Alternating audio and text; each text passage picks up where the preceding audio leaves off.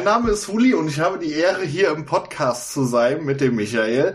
Hallo. Und wir sprechen heute über einen Film. Ich hoffe, das reicht dir als Einleitung. Das reicht mir als Einleitung, das war ganz wundervoll. Herzlich willkommen, du bist das erste Mal bei uns, aber äh, bevor wir es am Ende vergessen, man kennt dich vielleicht irgendwoher. Möchtest du kurz erklären, woher man dich kennen könnte? Ja, also für Leute, äh, deren Stimme mir, also wo meine Stimme jetzt total fremd klingt, äh, ich mache diverse Hobbyprojekte, sei es auf YouTube, da spreche ich über Videospiele, aber auch über Filme und Serien. Und äh, ja, ich lasse mich auf Twitter zu diversen Themen aus meinem Interessengebiet raus, alles unter dem Handle Hulinerd. Also wenn man im, äh, wenn man im Weltnetz nach Hulinerd äh, sucht, dann sollte man das ein oder andere finden, wo man mich sieht und hört. So, um das jetzt mal zusammenzufassen. Sehr gut. Also wer sich diese Folge hier anhört und sich denkt, ach, der hat so eine sexy Stimme, den möchte ich gerne äh, weiterhin hören, der sucht den Huli-Nerd und findet dich. Ja. Gut. Ja, dann, äh, worüber reden wir heute? Ja, wir sprechen über den Film von Sabuso heißt sein äh, Künstlername und wir haben uns den Film Drive aus dem Jahr 2002 angeschaut. Richtig. Äh, dir war der jetzt vollkommen neu oder hast du da irgendwie schon mal was von gehört, gesehen oder äh, wie auch immer? Also mir war der tatsächlich komplett fremd. Ich hatte zwar schon mal von äh, Sabu einen Film gesehen und zwar diesen Postman Blues, aber das Ja. war ja ein Werk, der einige Jahre zuvor gedreht wurde. Aber das, was Oh. ich jetzt hier geboten bekam, das habe ich so jetzt nicht erwartet. Sehr gut. Ja, ich guck gerade mal, ja, der Postman Blues, der war tatsächlich so, so fünf Jahre vorher. Ja, der war es, glaube ich, so Mitte, Ende 90er. Ja, der Postman Blues war 97, dieser hier 2002. Ähm, man kennt ihn vielleicht, den Sabu, weil er einmal damals in dieser großen äh, Anfang 2000er äh, Schwemme an japanischen Filmen mitkam. Da gab's ja dann so, keine Ahnung, diesen ganzen, ganzen Mieke-Kram und Horror und so weiter. Und da wurde er halt mitgeschwemmt, weil äh, ja dann auch gerade Tarantino cool war und dann sah man da irgendwas Tarantino-eskes drin. Ich weiß nicht warum, aber da wurde er so ein bisschen mitgeschwemmt und zuletzt äh, hat man vielleicht was von ihm auf der Nippon Connection gesehen. Da war er jetzt öfter mal vertreten. Zum Beispiel hatte ich da gesehen Mr. Long und Happiness, die auch beide von Rapid Eye Movies äh, zumindest mitproduziert wurden. Und äh, gerade der Mr. Long, der ist ja auch jetzt im Dezember, glaube ich, erst endlich mal auf Blu-ray erschienen nach viel Trara. Ach, tatsächlich. Das Ja. habe ich gar nicht mitbekommen. Ja, ich habe mich damals furchtbar aufgeregt, weil ich fand den halt, ähm, ne, ich, ich, ja, ich habe den auf, auf der Nippon Connection gesehen und fand den super und wollte ihn dann gern haben und irgendwann wurde dann die Blu-ray Special Edition angekündigt und plötzlich war es nur noch eine DVD Special Edition und eine Blu-ray gab's gar nicht mehr und jetzt äh, gab's im Dezember plötzlich eine eine Blu-ray. Und ansonsten wurde auch sein Debütfilm, der Danganronner, ähm, neulich von äh, Third Window Films neu aufgelegt. Und den gibt's jetzt auch im Blu-ray Doppelpack äh, in Deutschland mit Mr. Long zusammen.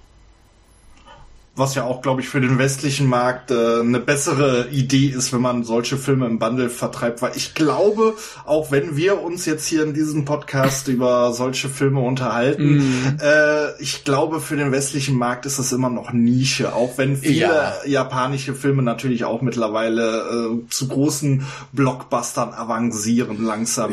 Boah, aber was war denn der letzte japanische Blockbuster? Naja, also, Also Anime, ja. ja, aber gut, im Realfilme- Anime-Bereich. Realfilme haben es immer noch, glaube ich, ziemlich schwer. Also da kann man sich schon, kann man schon glücklich sein, wenn da halt so Labels wie Arrow oder so halt mal eine Mhm. schicke äh, Edition machen. Aber ich glaube, es ist leider immer noch äh, ziemlich Nische. Aber Was schade ja- ist, aber ja, ich meine, gut, ich glaube, der westliche Filmkonsument, äh, der tickt ja eh äh, überwiegend ein bisschen anders. Ja, aber wir, wir können ja mal gucken, ob das hier vielleicht ein äh, arg exotischer Film ist oder ob den vielleicht auch der durchschnittliche deutsche Zuschauer ertragen könnte. Das wird jetzt interessant. Ähm, du hast ihn äh, eventuell sogar in der deutschen Synchro gesehen, oder? Tatsächlich, ich habe ihn mit der, ich sag's mal, nicht ganz so passenden Synchro gesehen. Also bei manchen Szenen dachte ich mir, naja, da hätte man die Betonung vielleicht ein bisschen ja. anders legen können, aber ich, ich weiß jetzt auch nicht, welches Studio dahinter lag, weil ich muss, ich, ich bin so offen und ehrlich, ich habe den tatsächlich gefunden auf Netzkino, weil ja. da lag er vor, die haben sich da wohl irgendwie mal die Lizenz gesichert für ja. wenig Geld. Die haben ja und, einiges. Äh, ja, also Netzkino, also die Japano-Movies, also da entdeckt man schon ein paar Perlen tatsächlich. Ja. Und äh, das war jetzt mal so einer der besseren, die dort äh, ja zugänglich sind, sage ich jetzt mal. Also ich habe da schon einiges gesehen. Ich meine, ich habe ja vor zwei Jahren auch schon mal im Rahmen des Japanoraries über einiges gesprochen, mhm. auch was bei Netzkino vorlag. Mhm. Und da würde ich dann schon sagen, dass Star Drive einer der etwas erhabeneren Filme ist. Aber da, das ist natürlich dann auch gut für die Hörer, die jetzt sagen, hier äh, klingt ganz okay, würde ich mir gerne angucken. Dann macht's halt auf YouTube. Ich meine, gut, die DVD kriegt man halt auch irgendwie. Sie ist hier gerade gebraucht für 3,99 oder neu für äh, 15 Euro. Ja, aber also, da muss man auch sagen, also da ist das Bildmaterial auch alles andere als remastered. Also das, auch, auch wenn es ein Film von 2002 ist, der fühlt sich dann doch eher an, als wenn man so vom Bild her etwas sieht, was in den 90ern produziert ist. Ja, der wurde ja auch äh, wahrscheinlich sehr, sehr kostengünstig produziert. Ja, das glaube also, ich auch. Ich, ich habe jetzt keine, keine konkreten Zahlen, aber ähm, wir hatten ja eigentlich einen anderen Film geplant. Richtig, bei, ja. Ursprünglich wollten wir ja einen von Takeshi Miike gucken, weil das genau. ja jetzt so in letzter Zeit hier bei dir ja auch auf dem Programm stand. Aha, das war äh, ja Zufall. das war auch wirklich Zufall, aber das sollte auch nicht klappen, denn äh, meine DVD äh, von The City of the Lost Souls äh, hatte ihren Geist aufgegeben ja. und äh, aus der Not quasi haben wir uns jetzt für diesen Film entschieden, genau. was aber auch keine schlechte Wahl war. Nee, aber ich glaube, die, die liegen wahrscheinlich budgettechnisch nicht allzu weit auseinander und zu dem City of Lost Souls hatte ich tatsächlich eine Zahl gefunden und das waren eben äh, nicht mal 20.000 Euro. Oh, das, da hätte ich tatsächlich mit mehr gerechnet, aber ja. äh, bei, also bei Drive habe ich keine Ahnung. Also. Nee, das, das kann nicht teuer gewesen sein, äh, wurde wahrscheinlich auch auf relativ schlechten äh, Filmmaterial gedreht. Also auch die DVD, die ich habe, das, das Bild, das hat halt irgendwie äh, ein Rauschen. Na, Rauschen ist es nicht, wahrscheinlich Filmkorn. Ne? Hm. Keine Ahnung, vielleicht 16 Millimeter Film oder irgendwie sowas war ja auch hier zum Beispiel bei Ichi the Killer, der haben sie auch auf 16 mm Film gedreht. Und das sieht dann halt einfach nicht besonders edel aus. Ja, wo, wobei ich glaube, von Ichi the Killer, da hat man ja mittlerweile auch äh, aufpolierteres Material. Naja, es, es gibt ja, es gibt ja eine sehr schicke US-DVD, äh, BD. Mhm. Und äh, das sieht trotzdem aus wie aus dem Arsch gezogen. Das, das ist einfach das Filmmaterial, da kannst nichts machen. ja, gut. Ich meine, ist ja auch immer schwierig, ne, bei, beim Ausgangsmaterial da einen ja, Remaster zu machen. Nö, aber das, das hat ja auch was, das gehört ja auch dazu. Das äh, ne, fühlt sich ja dann auch irgendwie an.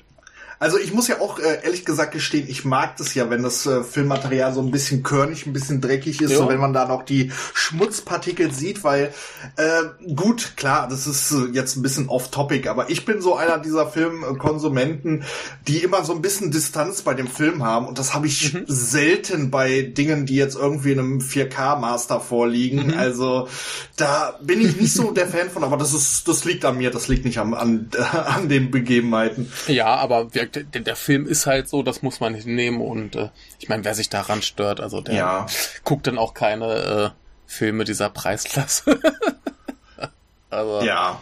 Nee, das, das ist schon in Ordnung so. Ähm, genau, dafür gibt's aber so ein bisschen äh, bekanntere Schauspieler.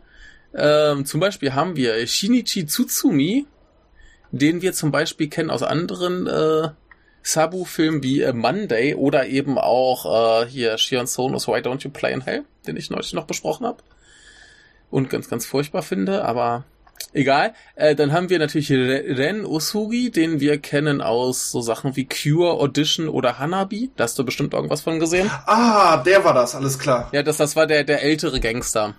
Ah, ja, also er kam mir schon bekannt vor, aber ich konnte es nicht zuordnen. Aber jetzt mhm. äh, klingelt's.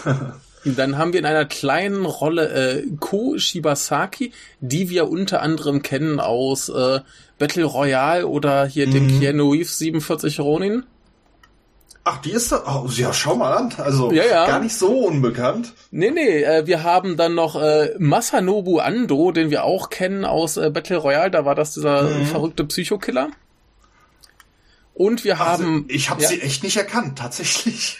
nee, die habe ich, hab ich jetzt beim Gucken auch nicht erkannt, habe ich dann äh, nachträglich nachgeschaut. Und dann haben wir aber natürlich noch äh, Susumu Terajima, der wahrscheinlich in jedem Yakuza-Film mitgespielt hat. Also bei Kitano zum Beispiel, äh, Brother äh, Sonatine, natürlich hier in Ichi the Killer, der Typ, der an den Haken aufgehängt wird. Und also Späße, also äh, schon ein bisschen bekanntere Gesichter für so eine kleine Produktion. Aber ich glaube, die waren damals auch alle noch so, nein, nicht alle, die, die Älteren waren schon im Geschäft, aber gerade die Jüngeren gerade so am Anfang und insofern. Ja. Ich meine, ja, ich meine, Battle Royale kam ja auch, ich glaube, nur kurze Zeit später, ne? Ja, so in dem Dreh. Ach so, wir haben natürlich auch noch äh, Akajimaro, den wir kennen aus äh, Kill Bill und Kill Bill Volume 2. das war der der äh, Geister-Samurai-Anführer zum Schluss. Ach, der. der, ah, Al der ja, alte. Ja, man, man, man er hat's auch, glaube ich, irgendwie durch das Make-up auch schwer zu Nee, den, den, den hat man nicht mehr erkannt. Ich hab's, ich hab nur vorhin irgendwie mal ein bisschen durchgeguckt, wer so mitspielt. Ich dachte so, den kennst du? So, ah, ah, okay. Kill Bill, wen spielt er jetzt? Da habe ich die ganze Zeit gewartet, dass diese Figur auftaucht. Dachte, ah, ja, jetzt drei Minuten, nee, nicht mal drei, eine Minute ungefähr steht er da und macht nichts. ja, genau, nee, aber auf jeden Fall schon ein bisschen so prominente Besetzung, also zumindest so Gesichter, wo man sich denkt, ah, habe ich schon, habe ich mal gesehen, so. Ne? Mhm. Und magst du mal ein bisschen erzählen, worum es geht? Naja, also es geht hier in erster Linie um äh, den äh, Asukara, der von äh, Shinichi Tsutomi gespielt wird und Ja. der leidet an starken Kopfschmerzen.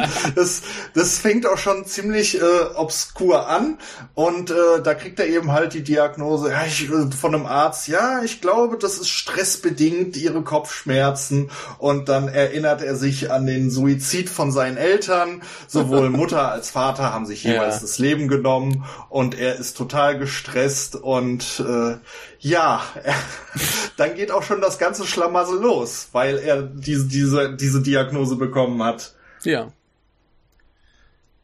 Was für ein Schlamassel haben wir denn? Ja, er möchte einfach, er ist plötzlich, also nachdem er im Auto sitzt, wird er plötzlich von drei Bankräubern quasi, also die, wie soll man sagen? Die, steigen ein und sagen, hier, die- folge dem Auto. die hijacken quasi seine Karre Ja, und weil ja. einer der anderen Banditen, weil ein äh, ja ein Bandit meinte mit der Kohle abzuhauen und jetzt hängt er da mit drin mit den drei Genau. Jungs und ja, aber er lässt sich dann tatsächlich nicht aus der Ruhe bringen, Ja. sondern geht instinktiv. Er hält auch bei äh, roten Ampeln, was natürlich den anderen drei Bankräubern nicht gefällt. er fährt einfach so, wie er das für richtig hält und äh, ja, so Ja. fängt es dann auch an, dass die irgendwie mittlerweile so eine Beziehung zueinander finden, was ich Genau. sehr interessant vom Aufbau fand. Und Genau. äh, da war ich ein bisschen fasziniert und teilweise Ja. auch sehr schockiert. Auch Ja, irgendwie. ja, das, das, das ist so ein, so ein Ding von Sabu, besonders zu dieser Zeit. Der hat dann halt so, so ein bisschen dieses High-Concept-Ding, so wirklich so eine Idee. Ne? Bei diesem Film war es, was, wenn Leute halt so ein Auto hijacken zur Verfolgungsjagd und der Fahrer aber strikt vorschriftsmäßig fährt? Ne? Oder, keine Ahnung, ähm, was hatten wir noch? Äh, zum Beispiel hier irgendwie gab es diesen Film A Blessing Bell, wo ein Typ durch die Gegend läuft, der nicht redet und dann von allen möglichen Leuten zugelabert wird. Oder Monday, der Typ wacht im Hotelzimmer auf, kann sich an nichts erinnern. Danganwana, drei Typen rennen den ganzen Film über eine einzige Verfolgungsjagd. So ganz simple Ideen und da strickt er sich dann halt irgendwie eine Geschichte draus. Das war so irgendwie besonders damals sein Ding. Und hier, wie gesagt, der Typ, der zur Verfolgungsjagd gezwungen wird, aber strikt vorschriftsmäßig fährt. Was, was, was wir aber halt auch hier erwähnen müssen, also bevor Ja. quasi seine Karre gehijackt wird, äh, Ja. sieht er ja dieses Mädchen an der, an diesem Genau. Blumenladen, was so ein bisschen sehr tollpatschig ist, wo man Genau. sich äh, lange Zeit über den Film so erstmal gar nichts denkt. Ich denke, das sollte man nur mal erwähnen, dass da ein Mädchen ist, was so ein bisschen tollpatschig ist, beim Blumenkauf den Schirm aufspannt, plötzlich sämtliche Blumen umwirft, der Blumenverkäufer Mhm. Ja. ihr helfen möchte, sie dann nochmal umfällt und weitere Sachen umschmeißt und dann kommt dann auch schon, dass die Karre gehijackt wird, aber Genau. er, er hat auf jeden Fall ein Fable für diese Frau, was man Ja. einfach den ganzen Film irgendwie ausblendet, dass das passiert ist, hat aber später seinen Hintergrund. Aber Mhm. Richtig. Jetzt sind wir erstmal in dieser Szenerie, wo eben halt die vier Leute eben halt dem anderen hinterher äh, was aber dann zu einer ganz, zu einem ganz, äh, zu einer ganz anderen Szenerie kommt. Ja, das, das, das Ding ist ja, dass wir von da ab quasi für jede Figur in diesem Film so eine kleine Episode kriegen. Mhm. Und sich dieses Quartett, also bei den Figuren, die so ihre eigene Episode haben, ist der, der Verfolgte auch noch so ein bisschen mit drin. Der hat nämlich ein ganz schwieriges Schicksal. Und ähm, die anderen bekommen jetzt alle so, so nach und nach ihre eigene Episode und am Ende der Episode verschwindet dann quasi einer aus der Gruppe. Das heißt, sie sind zu viert und dann nach und nach, bis er am Ende wieder alleine ist. Es gibt auch zwischendurch mal Wechsel zwischen diesen Personen, die dann zu dieser Gruppe gehören, was dann sehr abrupt aufgelöst wird. Manchmal äh, dachte ich mir, ja, das ist schon gut gelöst und macht auch irgendwie Sinn. Aber weil, weil da gab es auch so Situationen, wo ich mir dachte, warum? Ja, also man, man, man muss auf jeden Fall klar festhalten, in der ersten dieser Episoden kriegen wir mit, dass die Figur von ähm, äh, äh, Susumu Terajima äh, hier ein, ein äh, Priester ist, ein buddhistischer Mönch. So.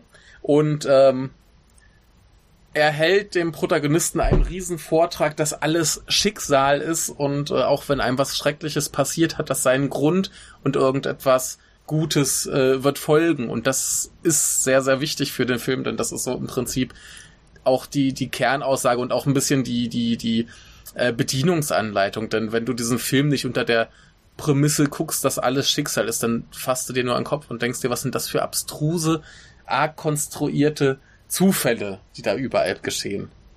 Mir gefiel auch dieser wirklich sehr weirde äh, Dialog zwischen dem Hauptprotagonist und ihm, wo er dann sagte, ich sehe deinen Vater, ich Mhm. Ja, sehe ja. dein Schicksal Ja. und äh, dann auch, dass er dann auch explizit äh, dieses Schwert erwähnt, Mhm. weil äh, man muss ähm, dazu sagen, also der Vater von Asakura, der war, ja, wie soll man sagen, er, er hat viel Schwerttraining gemacht und Ja. hat dann seinem Sohn auch schon so ein paar Trainingseinheiten Einheiten gegeben und das ist wichtig für den Film, finde ich. Ja klar, das, das, das ist wichtig für die Figur. Also das, das, das ist das Schöne. In dem Film gibt's eigentlich nichts, was zu viel ist. Alles, was wir irgendwie angedeutet kriegen, ist irgendwie wichtig in der Entwicklung der Figuren. Das ist eigentlich äh, sehr schön gelöst.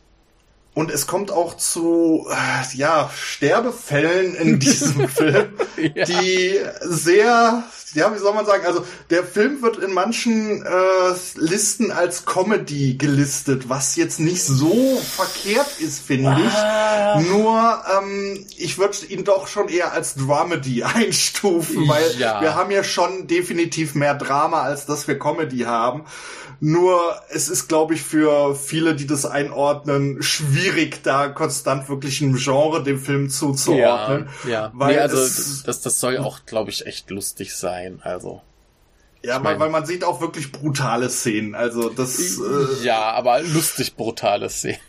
Also es ist jetzt nicht so, dass, äh, dass diese sehr dramaturgisch aufgebaut sind, nur äh, die Entstehung, wie es dann dazu kommt, dass Mhm. es dann, dass da jemand, äh, sage ich jetzt mal, ab, ablebt oder irgendwie ein Körperteil verliert, äh, das ist so inszeniert, wo, wo man sich denkt so, wow, das, das, das kann so eigentlich gar nicht passieren. Ja, also ich, ich glaube, wir müssen das mal ein bisschen, bisschen expliziter erklären. Also ich würde sagen, Mhm. wir, wir machen das mal anhand dieser Restaurantszene.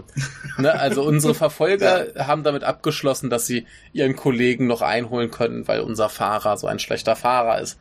Und dann gehen sie in ein Restaurant und essen da und wir haben eben das Gespräch zwischen dem Mönch und ihm und äh, der ihm erklärt über Schicksal und so weiter.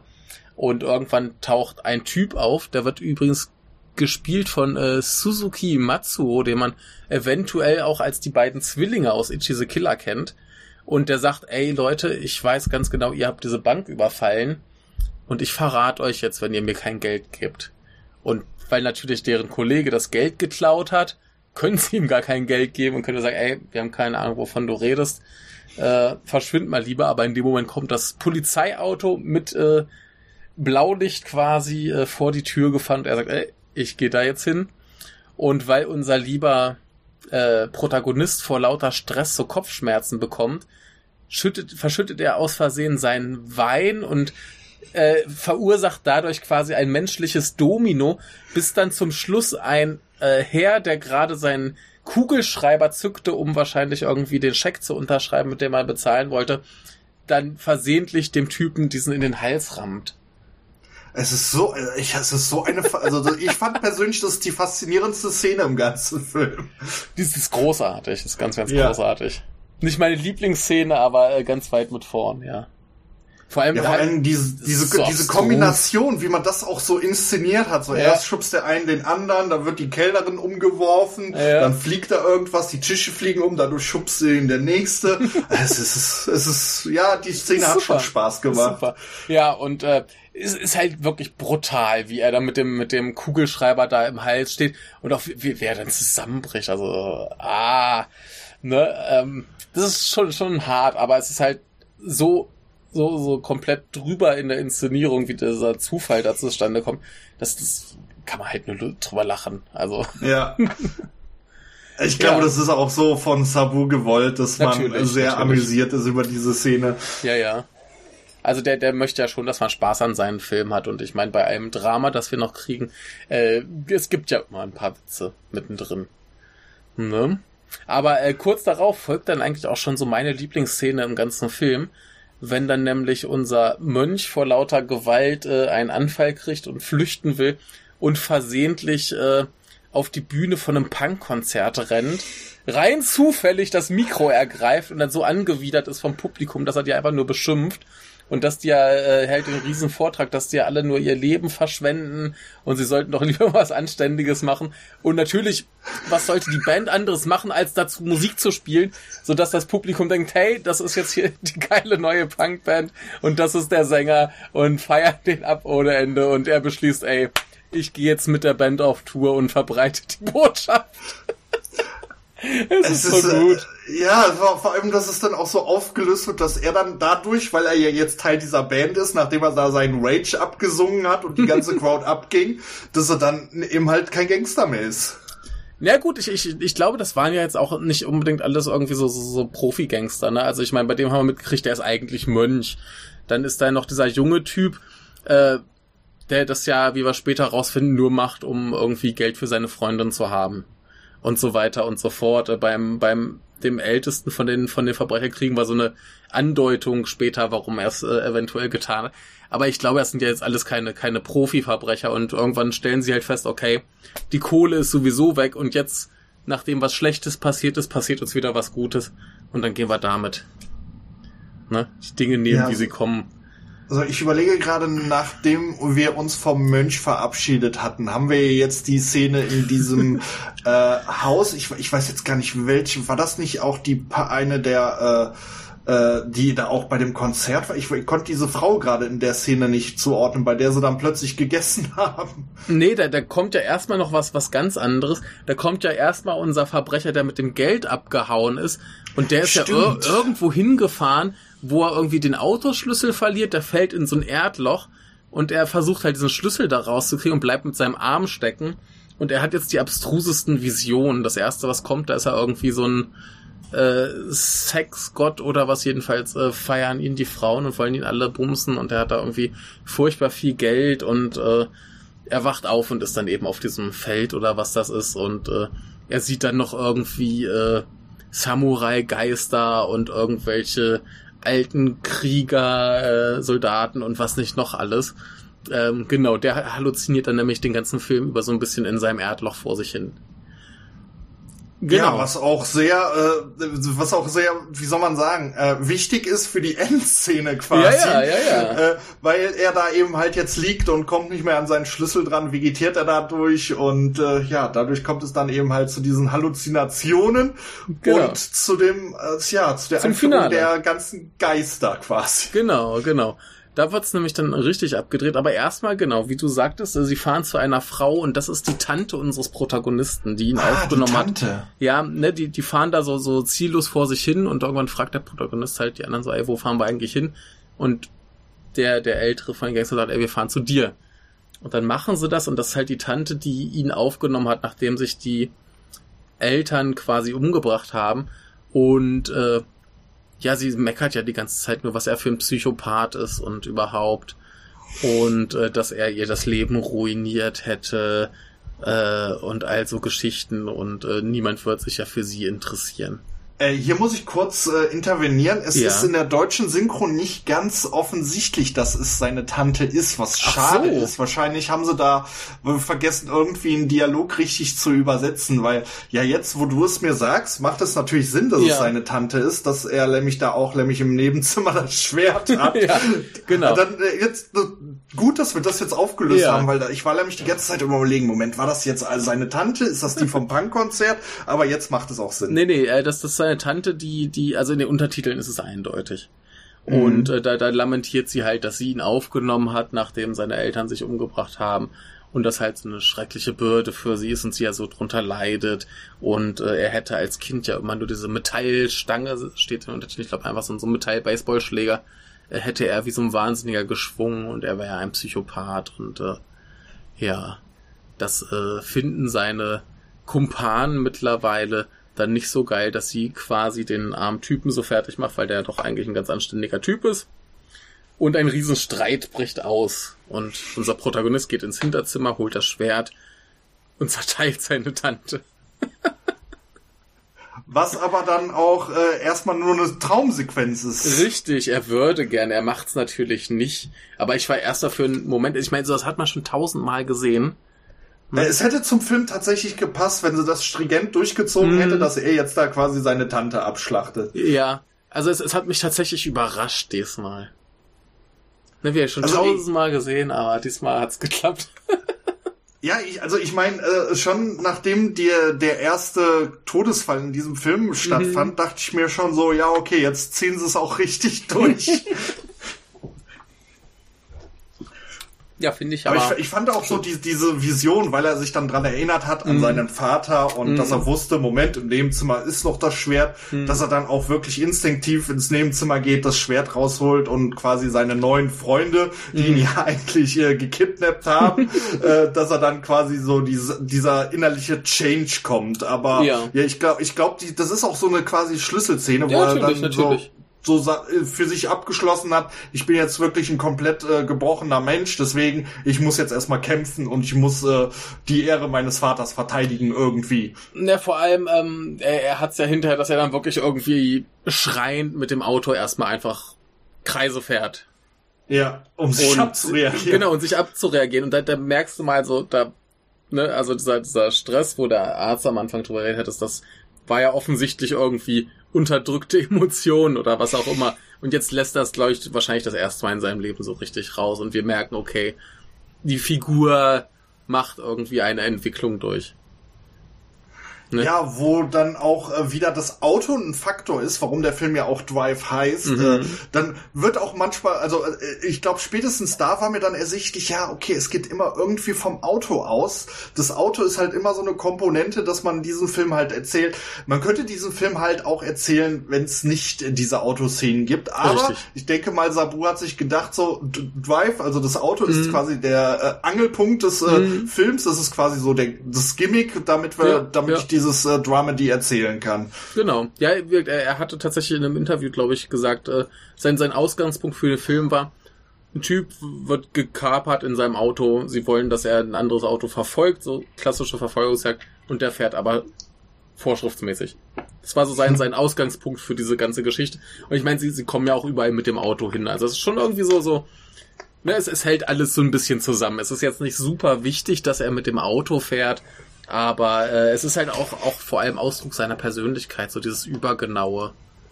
Was er dann, dann bei der, beim Finale, wenn er, wenn dann, äh, ne, die Frau wieder auftaucht, was dann wichtig wird. Ne? Ja. Äh, so, ich, ich bin jetzt gerade überlegen, so, jetzt hatten wir eben halt diesen Wutausbruch, so, mhm. und dann, ich überlege gerade, wo fahren sie dann hin? Na, jetzt, jetzt kommt die, die Episode mit dem Jüngeren von den äh, Verbrechern, wo plötzlich eine, eine Frau neben den auf einem Roller, also sie ist auf einem Roller und hält neben den eine Ampel an und will mit denen so ein Rennen fahren. Und denkst dir ja schon, ah, okay, jetzt äh, passiert irgendwas in der Richtung, aber die beiden vorne interessiert sich und guckt sie so nach hinten ins Auto und sieht, ey scheiße, da liegt mein Freund. Äh, warum ist der hier und nicht äh, bei mir? Und äh, was soll denn das alles? Und steigt halt auch einfach ein. Was auch immer sie mit ihrem Roller macht, ist ja egal. Ähm, jedenfalls steig, steigt sie ein und ähm, wir haben jetzt quasi die Episode um den jüngeren Verbrecher, was dann erstmal darin endet, dass sie im Auto Sex haben und er fragt dann auch noch zwischendurch, sag mal, hast du in deinem Verbandskasten irgendwie ein Kondom drin oder? Ja. Es ist super, der, der, der alte Verbrecher rückt da auch nochmal den Spiegel richtig hin, damit er auch ordentlich was sehen kann. Der Perversling. Ja, und äh, die knattern dann erstmal ordentlich und äh, hinterher geht's zum Baseball-Training, weil man muss ja irgendwo hin und irgendwas machen. Wahrscheinlich haben die auch schon Baseball gespielt, als die beiden noch da äh, Sex hatten. Und, ja, was aber auch wahrscheinlich auch so, ich, ich kann es nur für mich interpretieren, dass äh, Sabu sich dachte, okay, einer von denen muss ein Baseballspieler sein oder irgendwie Baseball-affin sein, damit wir das hier mit dem Asakura noch so ein bisschen erklären, dass er dann eben halt diesen Schwung beherrscht mit seinen mm. Also so, so habe ich das jetzt für mich interpretiert. Nein, der, der, der, der Asakura, der hat ja einmal das bisschen Schwertkampftraining gehabt und da haben wir das, wo die Tante meint, der hat so diese Metallstange. Ne? Ich glaube, das, mhm. das in den Rückblenden war es ein metallener Baseballschläger. Äh, hat er da halt so ein bisschen die ganze Zeit wild um sich geschlagen. Und äh, im Finale hat er ja dann auch eher so eine, so eine Baseballartige Schwertkampftechnik drauf. Ähm, mhm. Und hier ist ja auch das Ding, ähm, der, der, der jüngere Verbrecher, der fragt dann natürlich seine Freundin so, ey, wie, wie hast du mich jetzt eigentlich hier gefunden, so auf dem Rücksitz von diesem Auto irgendwo im Nichts? Und sie sagt so, ja, ich war bei einer Wahrsagerin und die Wahrsagerin hätte ihm auch gesagt, hätte ihr auch gesagt, dass ihm ein, ein metallener Baseballschläger Glück bringen würde. Und äh, natürlich äh, spielt er mit einem metallenen Baseballschläger in diesem Betting Center Natürlich ist so ein, so ein Betting Center auch in Japan äh, eine der Top-Anlaufstellen, falls du nachts noch irgendwie Beschäftigung brauchst, weil die halt auf sind. Ne? Und äh, er haut dann natürlich irgendwie einen Homer nach dem anderen hin und dann kommt der äh, Baseballtrainer und sagt, Junge, du bist super talentiert, komm, tritt meinem Team bei und äh, dann ist auch der weg. Ja, also, aber auch wirklich samt Freundin. Er sagt, oder Natürlich. dass dieser Trainer auch sagt, so, wir zahlen dir alles und ja. keine Sorge. Ja. ja, und dann, dann ist er einfach weg, weil ja. er dem Baseballteam beigetreten ist. Ja, ist doch super. Das ist schön. Ja. Ne? Und, und, dann sind die beiden nur noch zu zweit. Genau, und die zanken sich dann mal ordentlich, äh, fahren durch ein paar Wände, äh, Einkaufsstraßen, was nicht noch alles, wie man das halt so macht, weil der, der Alte so genervt ist, dass der andere so lahm fährt, tritt er einfach mal aufs Gaspedal und kommt nicht wieder runter. Und wie es der Zufall halt so will, äh, stoppen sie vor einem Krankenhaus wo dann, ich hab's nicht ganz verstanden, ob seine Frau oder die Tochter war. Ich glaube, die Frau. Äh, ich glaube, es ist seine Frau. Ja. Also er, weil, weil äh, dadurch, dass er ja selber schon an, irgendwie angebrochenen Fuß hat, ich weiß jetzt nicht, ob er jetzt instinktiv äh, in dieses Krankenhaus, äh, an diesem Krankenhaus angehalten hat oder dass es Zufall war. Zufall, es da kann nur Zufall sein. So wie die gefahren sind, kann es nur Zufall sein. Wie alles in diesem Film Zufall ist. Es ist wunderbar. Ja, aber er hält ja auch wirklich, das Auto direkt hält ja davor. auch wirklich direkt ja, davor. Ja. Das ist, und ja. da, das ist das Krankenhaus, wo seine Frau äh, im Sterben liegt, so wie ich das mitbekomme, so wie ich das jetzt wahrgenommen habe. Genau, genau. Und er ist dann quasi der eine, der jetzt nicht das ganz große losgezogen hat, aber er kommt quasi zu seiner Frau, die anscheinend im Koma liegt oder so oder sonst was. Jedenfalls äh, rührt sie sich nicht, wird beatmet und so Kram. Und er beschließt, aber komm, äh, Frau, wir gehen nach Hause. Ja, also das ist dann wirklich auch, das war aber auch dann auch so eine Szene, vorher hat er noch so die Vision gehabt, dass seine Frau nochmal zu ihm spricht äh, und dann hat er sich entschlossen, ja okay, ich lasse dich jetzt nicht hier liegen mit den Beatmungsgeräten, ich nehme dich jetzt mit. Und richtig. das ist wirklich so, wo ich dachte so, uh, der ne? hat wirklich das beschissenste Schicksal. Richtig, und das, das meinte ich vorhin auch so, dass es wird angedeutet, warum er die Bank überfallen hat, wahrscheinlich eben, um ihre äh, Krankenhauskosten zu bezahlen. Und dann kam wahrscheinlich einfach die Eingebung, ey, das ist kack egal, wie viel Geld ich habe da. es bringt alles nichts mehr. Komm, nehmen wir sie mit nach Hause, dass dann wenigstens das Ende ein bisschen äh, weniger deprimierend ist. Ja, aber das ja. ist dann auch so die Szene, wo dann wieder, äh, wo, wo, wo er dann quasi, also hier Asakura dann auf sich alleine gestellt richtig, ist. Richtig. Aber natürlich passiert dann noch was, weil er, er, hat ja jetzt noch nicht den kompletten Change hinter sich. Richtig, es muss ja noch das große Finale kommen. Und zwar äh, klingelt bei ihm im Auto plötzlich ein Telefon, er geht dran und da sagt einer, ey, ich bin hier auf Feld sowieso, äh, komm mal vorbei und hilf mir. Und äh, netter Typ wie er ist, macht er das halt, hat natürlich auch sein Schwert dabei, da kann ihm ja eh keiner was. Und er findet halt unseren äh, anderen Gangster, der eben im Erdloch steckt und nicht weg kann. Und, und die wohl, wohl bemerkt, die haben sich noch nie getroffen, die beiden, ja. sind aber dann quasi das, äh, der finale Grund des Films. Ja, ne, die sind halt nur noch übrig und alles ist Schicksal. Also, hey. Äh, ja, jedenfalls ähm, will er rausgezogen werden, bedroht unseren äh, Asakura noch mit einer Pistole, schießt ihm dabei fast ins Gesicht, weil er plötzlich irgendwelche wieder Vision hat von äh, Geistern aus der Erde, die ihm am Arm ziehen. Und tatsächlich reißt ihm irgendwas den Arm ab und er rennt davon.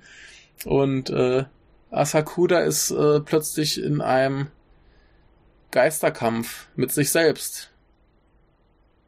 Ja, also ich äh, vermute auch mal, dass äh, diese ganze Aura, dieses ganze drumherum, also er sieht quasi dieselben Geister, die eben halt der Gangster, der bis gerade eben noch mit ja. seinem Arm drin hing ja. und äh, dann armlos davon äh, rennt und dann ja sieht Asakura quasi auch die gleichen Geister und wird zum Duell herausgefordert, was aber offensichtlich äh, ein Kampf gegen sich selbst ist. Ja, also dieser einmal haben wir so, so eine quasi Armee von Geistern. Das ist so eine Mischung aus äh, so Weltkriegssoldaten und Samurai.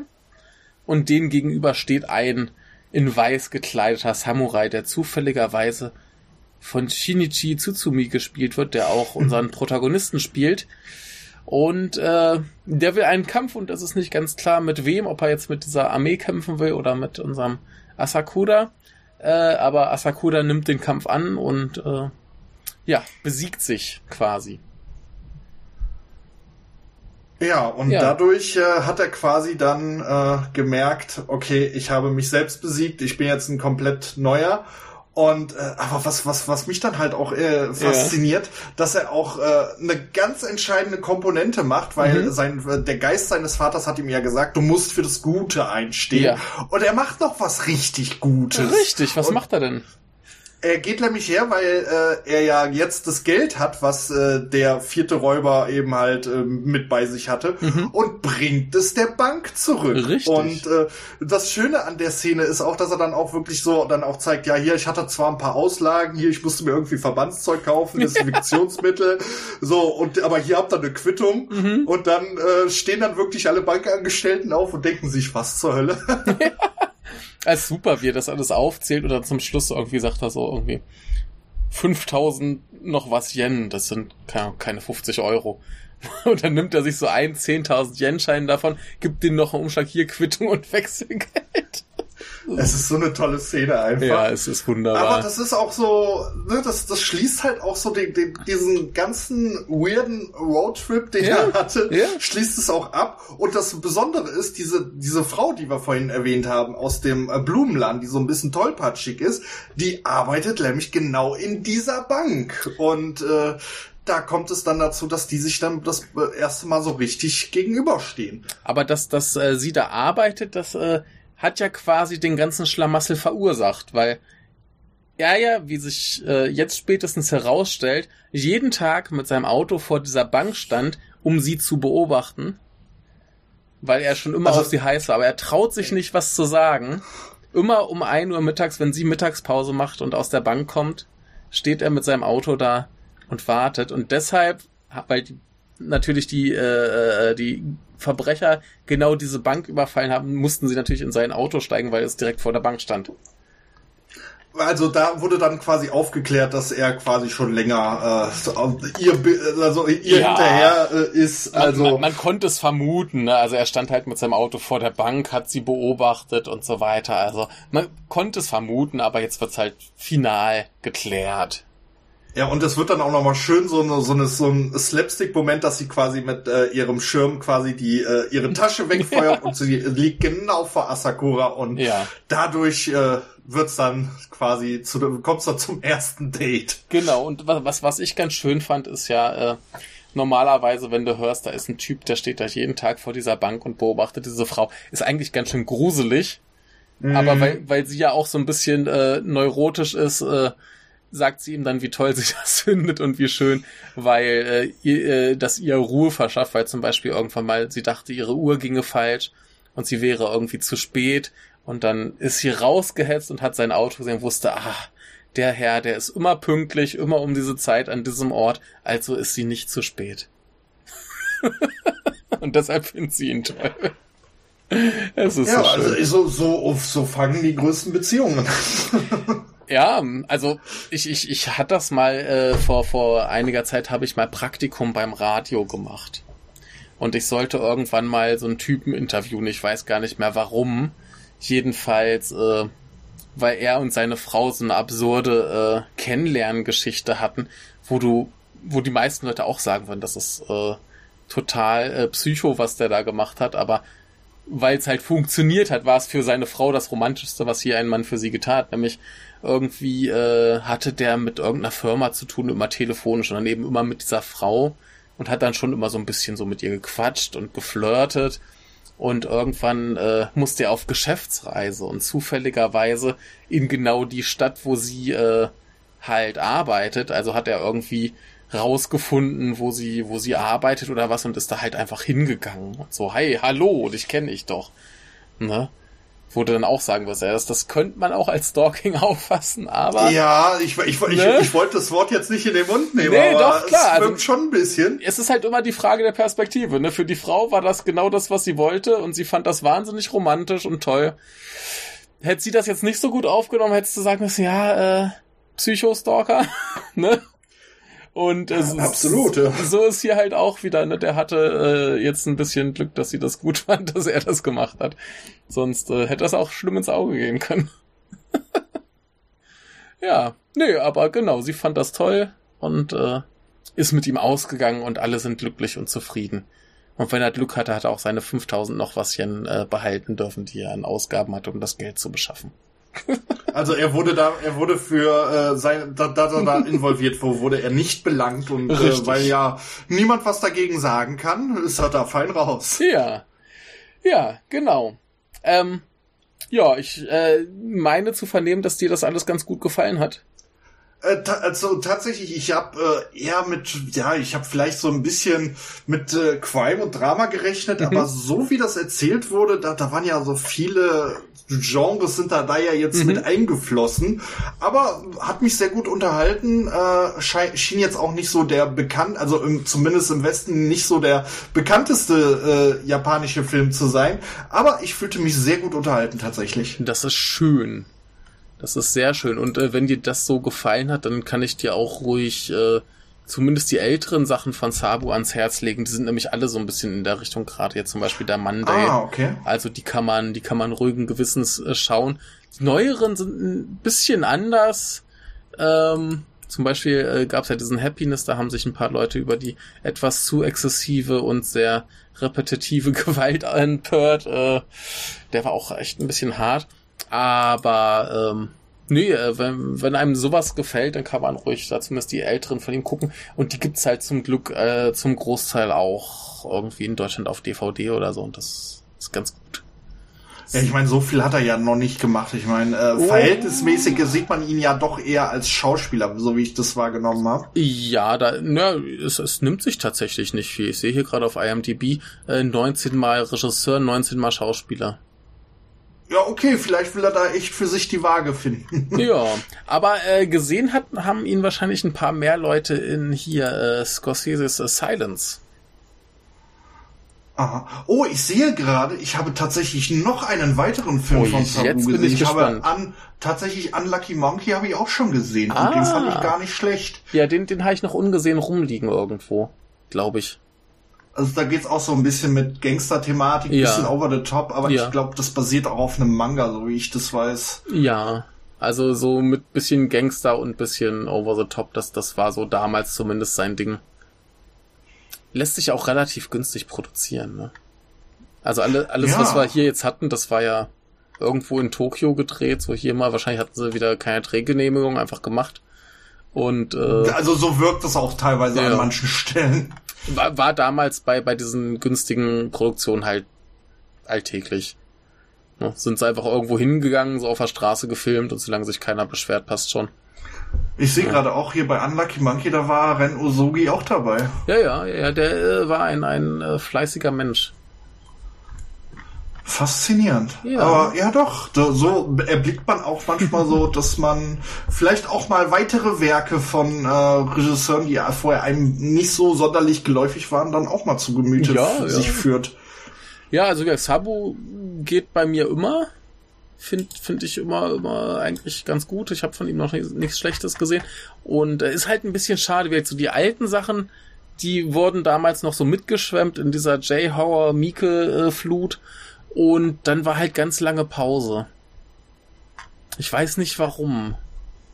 Hm. Denn äh, ich denke auch mal, äh, da hat sich auch, glaube ich, so in Sachen, ja, ich glaube, ich glaube, so so ein Film, äh, den kannst du heutzutage, glaube ich, nicht mehr so drehen, sage ich jetzt mal. Schwierig. Ich glaube, das gäbe schwierig, das gäbe arge Probleme. Inwiefern arge Probleme?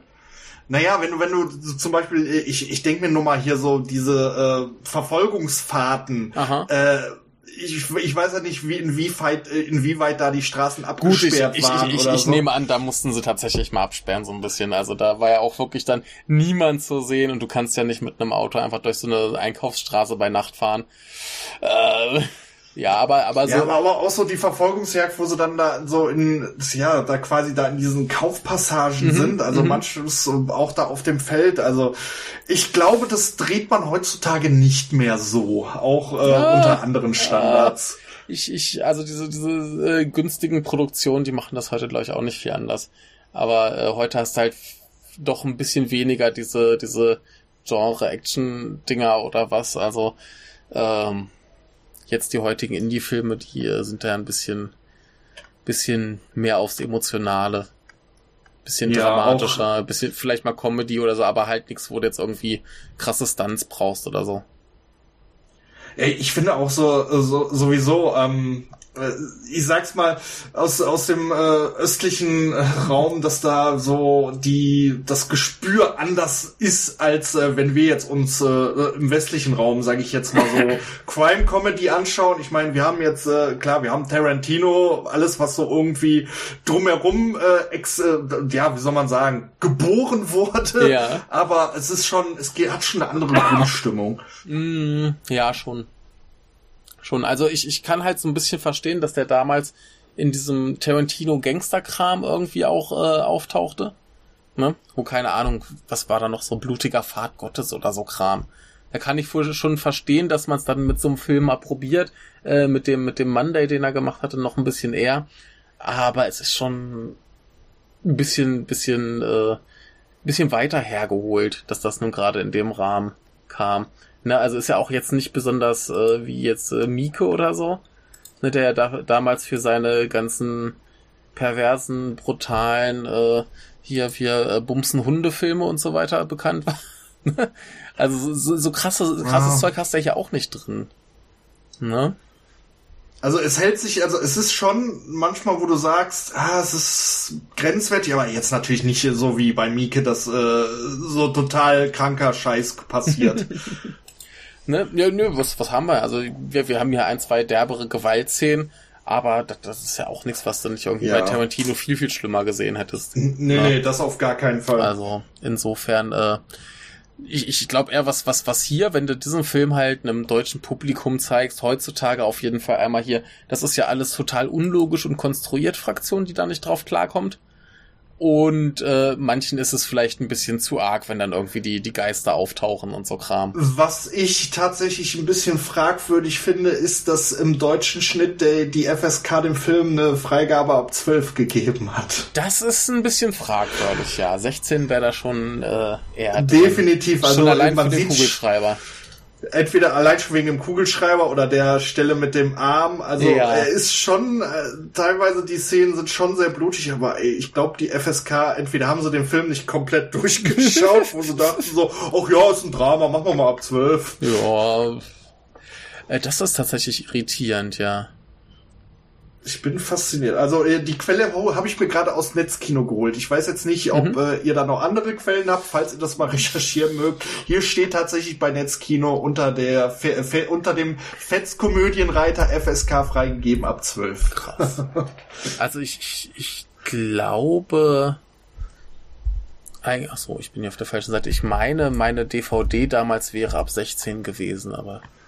Ja, würde ich auch äh, logischer finden, Ja. tatsächlich. Ich gucke gerade noch mal. Hier steht extra drauf ungeschnittene Fassung. Das ist auch so ein Knaller, dass man bei sowas extra draufschreibt, ne? Den Leuten schön suggerieren, das ist wieder so ein, so ein brutales Ding. Aber ja, äh, der war auf DVD freigegeben ab 16.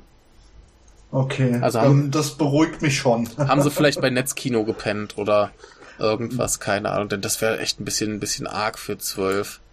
Ja, das fände ich aber auch. Also das wäre überhaupt nicht gerechtfertigt. Ja, äh, wobei, ich meine, wenn ich überlege, hier zum Beispiel damals äh, Prinzessin Mononoke mit äh, Ja. abgeschossenen Köpfen und was nicht noch, da dachte ich auch so, uh, äh, okay. Naja. Ähm, Ja, das ist ja genau wie Watership Down. Ja, ja, ja. Ja, ja. Aber äh, wie, wie ist denn, um mal ein bisschen äh, vom Film noch wegzukommen, oder hast du noch was Wichtiges zum Film? Also, nö, also ich denke, wir haben so die, alles eigentlich so zusammenfassen können, was Ja. euch der Film so bietet. Von mir persönlich äh, gibt's eine Empfehlung, aber man muss klar Oh. sagen, es ist halt nicht was für jedermann. Ja.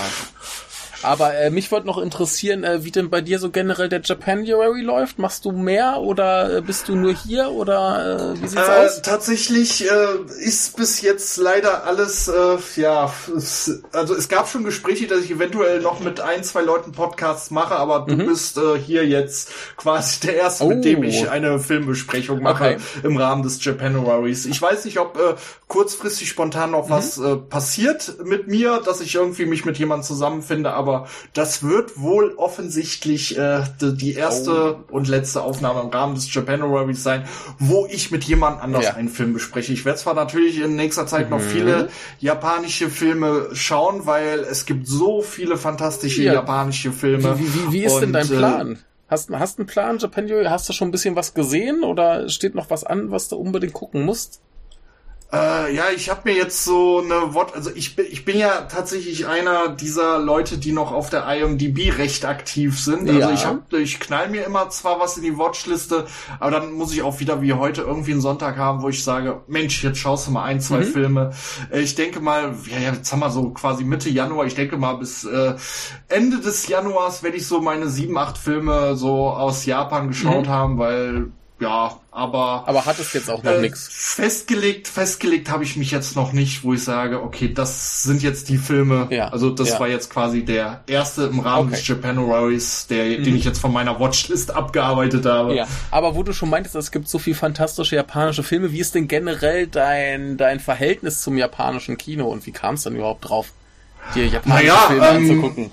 Äh, ich ich könnte es jetzt einfach machen. Ja. Ich bin in Düsseldorf geboren und da Oh, aufgewachsen. ja, gut. also Das hilft. Äh, Das Ja, hilft, ja. also es, da kommt man, äh, ob, ob man möchte oder nicht, man kommt mit japanischer Kultur einfach in äh, Berührung. Und Ja. da ich schon als Kind sehr Anime fasziniert war, so hat sich das dann alles irgendwie Mhm. entwickelt. Dann hat man mal auch irgendwie mal einen japanischen Film geschaut. Ich könnte euch jetzt auch gar nicht sagen, welcher mein Ja. äh, ja, erster japanischer Real äh, für Realfilm gewesen ist. Aber da kam so einiges zusammen Mhm. und äh, ja, man, man, also ich, ich persönlich, ich differenziere da jetzt nicht, ob ich jetzt einen westlichen oder einen japanischen Film schaue. Äh, wenn ein Film mir eine gute Geschichte, interessante Charaktere äh, präsentiert und erzählt, dann ist es mir gleich, wo er produziert wurde und äh, unter welchen, ich will jetzt nicht sagen unter welchen Rahmenbedingungen, aber unter welchen Gegebenheiten Ja. ich äh, ja da einen ein Filmsetting bekomme. Gut, aber hast du, hast du vielleicht noch so ein, zwei äh, persönliche Favoriten, vielleicht äh, unsere Hörer, die noch unentschlossen sind, was sie noch sehen sollen, äh, vielleicht so ein paar Lieblinge, die du empfehlen möchtest? Oh, Liebling, also ich, das ist immer schwierig. Also ich, weil gerade bei japanischen mhm. Filmen, ne, ich meine, du weißt es selber. Ja. Also das ist, da empfiehlst du einem Kumpel einen Film und der sagt dann, sag mal, was hast du mir denn da für eine ja, Scheiße Ja, nee, es, es, es geht ja jetzt hier nur drum, was, was dir persönlich gefällt. Ah, ja, also es sind auch, oh, boah, da hast du mich aber jetzt auch äh, in der Mangel quasi. Ja, ah, ja, wenn ich dich hier schon einmal da hab, dann äh, muss ich dich auch ein bisschen ausquetschen. Ja, also ich bin, oh Gott, ähm, ich mag vieles, aber, oh Gott. Oh, Irgendwas, also, was dir gefällt. Es muss ja auch nicht dein Lieblingsfilm also mein, mein Liebl ich, ich halte mich einfach fest, ja. mein Lieblings-japanischer äh, Film ist Lady Snowblood und das wird sich auf Ewigkeiten nicht ändern. Eine hervorragende denke, Wahl. Das ist äh, bei viel, ich denke, der, der, der Film ist auch geläufig vielen, die sich mit Film auseinandersetzen. Sollte, es ist für mich der beste Rachefilm und äh, das war auch tatsächlich der erste Film damals, äh, den ich komplett, also der erste real japanische ja. Film, den ich äh, auf im O-Ton geschaut, weil es gibt ja keine deutsche Synchronfassung davon, ja. dem ich halt im O-Ton komplett geschaut habe, ohne dass äh, ich mir da versucht habe, irgendwie illegal irgendwelche englischen äh, Dubs oder Subs zu ja. suchen, äh, weil den Film muss man im Original genießen, weil oh. die Emotion teilweise da in den Stimmen, in den Dialogen, äh, ich glaube, kein Synchronsprecher der, also kein Synchronteam der Welt, ohne das jetzt zu schmälern, kann exakt diese Emotionen äh, transportieren, die in diesem Film geboten werden. Ja, also das, das, das Ding ist auch gerade bei, bei äh, asiatischen Filmen, also ich, ich habe nichts gegen Synchros, ich schaue gern Synchros, aber das Problem ist halt, dass ja viele von denen gerade früher relativ günstig synchronisiert wurden und dementsprechend klingt's halt auch gerade, wenn du halt diese DVDs hast, wo du merkst, okay, da ist jetzt eine Synchro drauf, weil es sich sonst gar nicht verkaufen lässt. Und äh, das ist schon manchmal echt schade. Ne, dann doch lieber im Original gucken, bevor man so eine, so eine Grusel-Synchro hat. Ja, vor allem das äh, manchmal ist auch, ich, man merkt auch einfach, das Vertrauen an japanischer Filmkunst ist im Westen leider noch nicht ja. so das äh, so hoch, wie es sollte. Ja, schade, schade. Aber vielleicht ja. eines Tages. Ich meine, dafür gibt's ja hier so Typen, die drüber sprechen. Genau, genau. Nee, dafür haben wir auch ein Japanuary. Man sieht ja auch zum Glück mittlerweile, dass ein paar Kinos zum Beispiel mitmachen. Habe ich neulich ähm, vom, vom, vom, vom irgendeiner von äh, äh, Bildnachwirkung äh, Nennert oder ja, Juri, also ich, ich glaube auch Juri in, äh, war's. in Düsseldorf gibt ja. es die Blackbox, die zeigt äh, tatsächlich, weil die äh, eben halt ein gewisses Budget haben mhm. vom was äh, vom Kultusminister frei, also vom Kulturministerium freigestellt wurde. Die da kann man sich teilweise auch Filme umsonst anschauen, Geil. tatsächlich auf Japanisch. Geil. Und da habe ich auch schon den ein oder anderen Film geschaut. Mhm. Klar, bei manchen muss man Eintritt bezahlen. Es kommt halt immer drauf an, ja. von welchem äh, Label der Film aber ist. Äh, aber da, da kann man sich, äh, also da kann man sich gerne mal interessieren, äh, also informieren, mhm. wenn ihr da aus der Region kommen solltet, im Filmmuseum Düsseldorf, falls ihr aus der Rhein-Ruhr-Gegend kommen solltet. Ja. Also das ist auf jeden Fall mal ein, äh, ein, Besuch wert. Die haben da ihr eigenes kleines Kino, lasst da mal 100 Leute mhm. äh, Platz finden. Aber da kriegt man auch äh, jede Menge Filme geboten, die ihr auch teilweise nicht auf DVD bekommt, ja. wo dann beispielsweise eine neue Schnittfassung gerade äh, gefunden wurde oder jetzt im Rahmen des Japanuary Stories, äh, Faszination Japan. Da mhm. werden einige Filme im O-Ton geschaut aus sämtlichen Genres, sowohl Real, äh, Realfilme als auch Anime. Also je, ich denke, da kommt jeder mal auf seine Kost. Also ja. da könnt ihr euch gerne mal informieren. Ja, ich, ich glaube, äh, hier Filmmuseum Frankfurt hat auch öfter mal äh, Sachen im Programm. Ich glaube, jetzt im Januar haben die auch tatsächlich äh, von irgendeinem großen Regisseur, ich habe den Namen vergessen, aber irgendwas haben die da auch eine, eine größere Retrospektive äh, am Laufen wie gesagt, hier äh, einer von, von Bildnachwirkung hatte in, in Wien, glaube ich, ein Kino gefunden, die extra Programm Japanuary machen und so weiter und so fort. Das, das finde ich halt super, wenn da wirklich ein paar Kinos sagen, ey, komm, zu dem Anlass lass doch wenigstens ein, zwei Filme zeigen. Ja. Ne? Und, also ich finde, ich finde es auch, äh, man, ich, ich sag's mal so, wenn jetzt jemand äh, sagt, ja, ich möchte äh, nur mal Blockbuster schauen oder so. Ich denke, wenn man sich mal rantraut, ich meine, klar, man muss halt immer so ein bisschen aus seinem Nest, sage ich jetzt mal, mhm. raus, aus seiner Komfortzone, weil es ist schade. Ich, ich persönlich finde es schade, dass so viele Filme untergehen, ja. weil die eben halt nicht das Marketing fahren, wie jetzt, äh, ich sag's mal, äh, ein x-beliebiger Disney-Film oder ein x-beliebiger äh, Michael Bay-Film, mhm. äh, weil da eben halt riesiges Budget hintersteht, was äh, allein in Sachen Marketingkampagne gefahren mhm. wird. Äh, also jeder, wer was für Filmkunst übrig hat, der sollte definitiv mal den ein oder anderen japanischen Film ja. vielleicht mal geschaut haben. Ja, aber für sowas haben wir ein paar schöne Labels, die sich drum kümmern. Sei es jetzt in Deutschland Rapid Eye Movies oder in England ja. Yes Third Window Films Arrow und so Geschichten. Die machen das. Ach, wo ja du das gerade erwähnt, wo du das gerade erwähnst mit Rapid Eye Movies, da muss, da hatte ich letztens äh, ein lachendes und weinendes Auge. Ja. Äh, ich war nämlich in einem Euroshop. Das, äh, der Euroshop, das ist so eine Kette in, ich glaube, die sind deutschlandweit verteilt, äh, vorrangig aber auch im Ruhrgebiet. Mhm. Und da kriegt man DVDs neu für einen Euro. Mhm. Und äh, mir hat so ein bisschen das Herz geblutet, aber war auch wiederum gefreut, dass da auch einige Rapid Eye Movies Releases ja. drin zu finden waren. Ja. Aber so ist das nun mal mit DVD. Das Richtig. ist halt jetzt ein Medium, was leider nicht mehr aktuell ist, auch wenn sich immer noch mehr DVDs als Blu-rays verkaufen. Aber ja, manches wird halt irgendwann verramscht. Leider verramscht, ja. Ja, aber dann soll man die Chance nutzen und sich die Sachen halt noch holen. Diese, diese alten Sabo-Filme, die kriegst du auf DVD hinterhergeschmissen zum Großteil. Ja. Hm. Also teilweise, wenn ihr, wenn ihr meint, ja, neu muss ich den jetzt nicht haben, aber gebraucht kriegt ihr den ja, auch ja. schon so für unter einen Euro bei Rebuy und wie richtig, Richtig, also einfach zuschlagen, mitnehmen, macht man nichts falsch. Und äh, sehr schön. Aber wo, aber wo wir gerade mal sprechen, ja. was mich halt interessiert, wie ist das denn äh, mit solchen Filmen, die jetzt nicht das große Budget haben? Ja. Werden die äh, in Japan auch, sage ich jetzt mal, äh, in so eine Ramschkisten in äh, Videotheken verschlendert äh, oder wie, wie läuft das äh, da? Schön, schön wär's. Äh, nee, DVDs sind hier scheiß teuer generell. Ähm, okay. Sind auch eher was für äh, den geneigten Sammler, weil sich tatsächlich bis heute äh, Videotheken halten. Also wow. Streaming hat sich hier auch noch nicht so richtig durchgesetzt, kommt jetzt so langsam, aber du hast hier tatsächlich noch die großen äh, Videothekenketten, wo es relativ ah. gut läuft. Also da, für, äh, da ist das dann wirklich wie so eine Goldgrube, wenn man, wenn jemand mal äh, von den Videothekenbetreibern sagt, so ja, hier, ich habe jetzt mal eine Ramschkiste. Oh, da hatte hatte ich neulich neulich äh, tatsächlich ein sowas gefunden, wo sie in so einer großen Shopping Mall dann so Ausverkauf von der Videothek gemacht haben äh, Blu-rays halt für für vier Euro. Das war der Traum. Oh, das ist doch. Ne? Ja, das, Lustigerweise. Ich glaube auch hierzulande ist das. Ich glaube vier Euro ist ein wirklich guter Kurs für eine Blu-ray. Der, der, der wird zwar DVDs doppelt so teuer. Ja, aber das habe ich auch schon oft festgestellt, dass äh, die DVDs irgendwie nicht so oft gepresst wurden wie Blu-rays. Also ich glaube, das ist äh, ein weltweites Phänomen. Ja, keine Ahnung. Auf jeden Fall, äh, das, das war natürlich dann der Knaller. Muss man halt irgendwie mal rausfinden, wann, wie, wo sowas passiert. Aber ansonsten gibt's hier halt einen relativ guten Gebrauchtmarkt so generell. Ne? Also gibt viele äh, Second-Hand-Läden, äh, gibt so eine relativ große Kette, die heißt äh, Book Off. Da kriegst du immer mal ganz gut was aber äh, ist ein bisschen schwierig. Also gerade halt die kleinen Indie-Filme, die dann über irgendwelche kleinen Labels vertrieben werden, da musst du schon mit rechnen, dass die dann, wenn das nicht irgendwo gebraucht, gebraucht kriegst, einfach bis in alle Ewigkeit relativ teuer sind.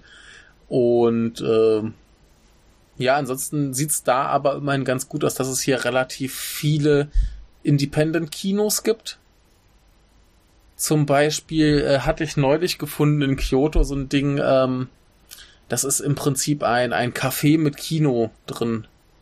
Ne? So Erdgeschoss ist Café und Buchhandlung und oben ist ein kleines Kino drin. Und die haben dann da eben, keine Ahnung, irgendwie Shinya Tsukamoto zu Gast mit seinem neuen Film, der dann irgendwie da eine Vorführung macht und so Geschichten. Ne? Und äh, das klingt doch toll. Ne? Das, das ist dann schon wieder geil. Da muss man halt ein bisschen drauf achten, wann, wie, wo. Ähm, jetzt nächsten Sonntag ist es, glaube ich, da ist hier der, ähm, wie heißt da? Der Regisseur von Go. Kennst du Go? Äh, nicht gesehen, aber schon mal gehört. Ja, ähm, Sekunde, ich hab's gleich. Äh, Isao Yukisada, genau. Der ist jetzt hier nächste Woche in Kyoto an der Uni und macht einen Vortrag und dann gibt's einen neuen Film zu sehen, da werde ich auch hingehen. Und also quasi im Hörsaal dann. Ja, oder? wahrscheinlich, keine Ahnung. Ich äh, habe nur irgendwie von einer Bekannten äh, das, das Poster quasi, die hat das abfotografiert, guck mal, das ist doch was für dich, äh, lass mal hingehen. Und ähm, ne, so. Warum nicht? Oh. Und äh, nee, ansonsten äh, finde ich ganz großartig, ähm, auch in Kyoto, irgendwie ist alles in Kyoto. Ähm, da gibt's ein normales Museum, so Kunst und so weiter, aber die haben eben auch einen kleinen Kinosaal und da gibt's fast jeden Tag irgendwelche Klassiker. Und das kostet halt vier Euro Eintritt. Ne?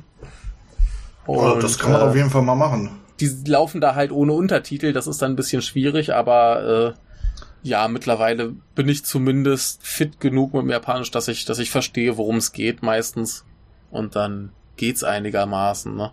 Im Zweifelsfall eben hinterher nochmal die Handlung im Internet nachlesen. ja. Nee, aber äh, also es, es, es gibt schon Möglichkeiten, irgendwie günstig Filme zu sehen. Aber jetzt wie in Deutschland irgendwie äh, sich mal Stapel Blu-rays kaufen, ist nicht. Also es, es gibt hier noch einen, noch einen ein Zweiteiler, den hatte ich auf der, auf der Nippon Connection gesehen, der heißt äh, Wilderness. Äh, so, ein, so ein 5 Stunden Boxer-Drama. Ne?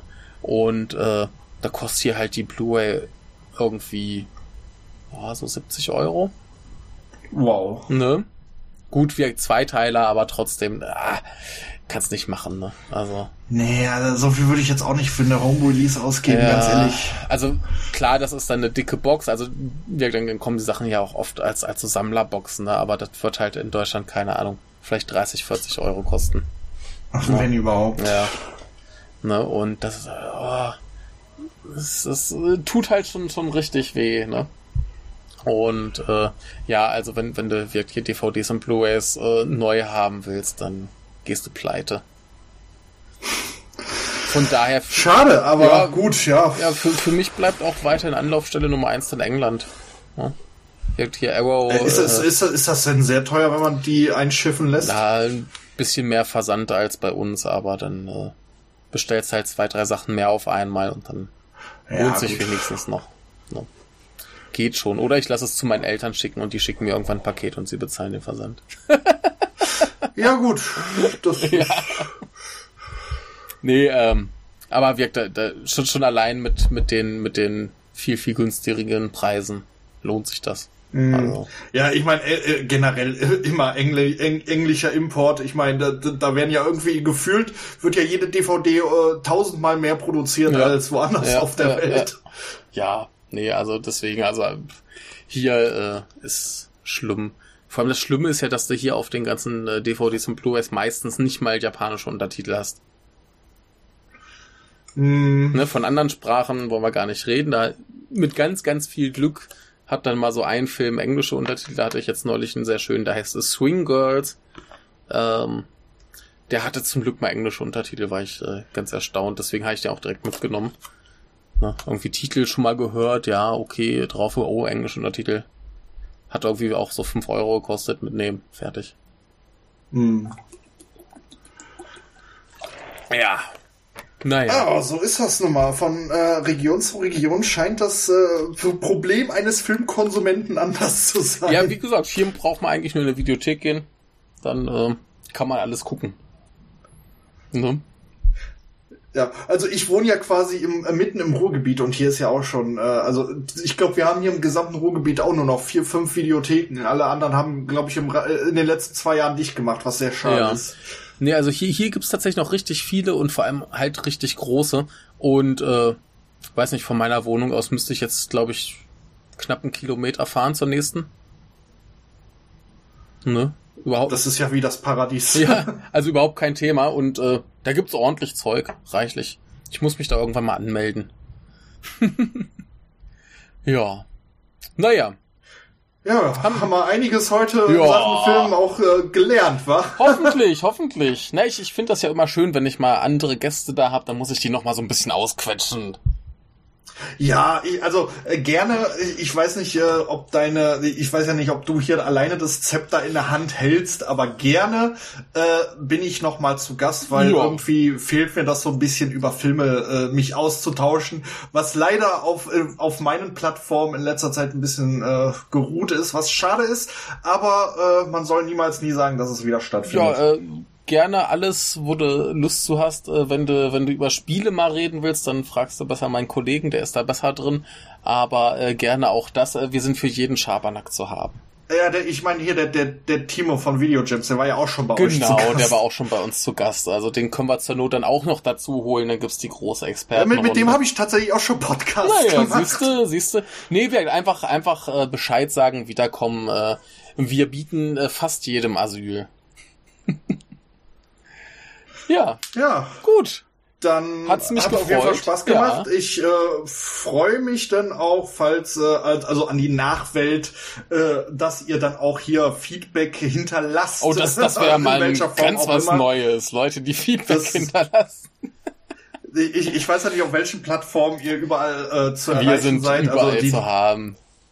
Ah, also Podcast überall auf äh, Spotify, iTunes, wo auch immer man. Ja, obwohl ja. Nee, iTunes gibt's ja gar nicht mehr. Das heißt ja jetzt Apple Podcast. Ja, da sind wir trotzdem drauf. Äh, findet man uns auch. Da kann man gern mal eine, eine Rezension schreiben. Da freuen wir uns. Haben lange keine Mail also, gekriegt.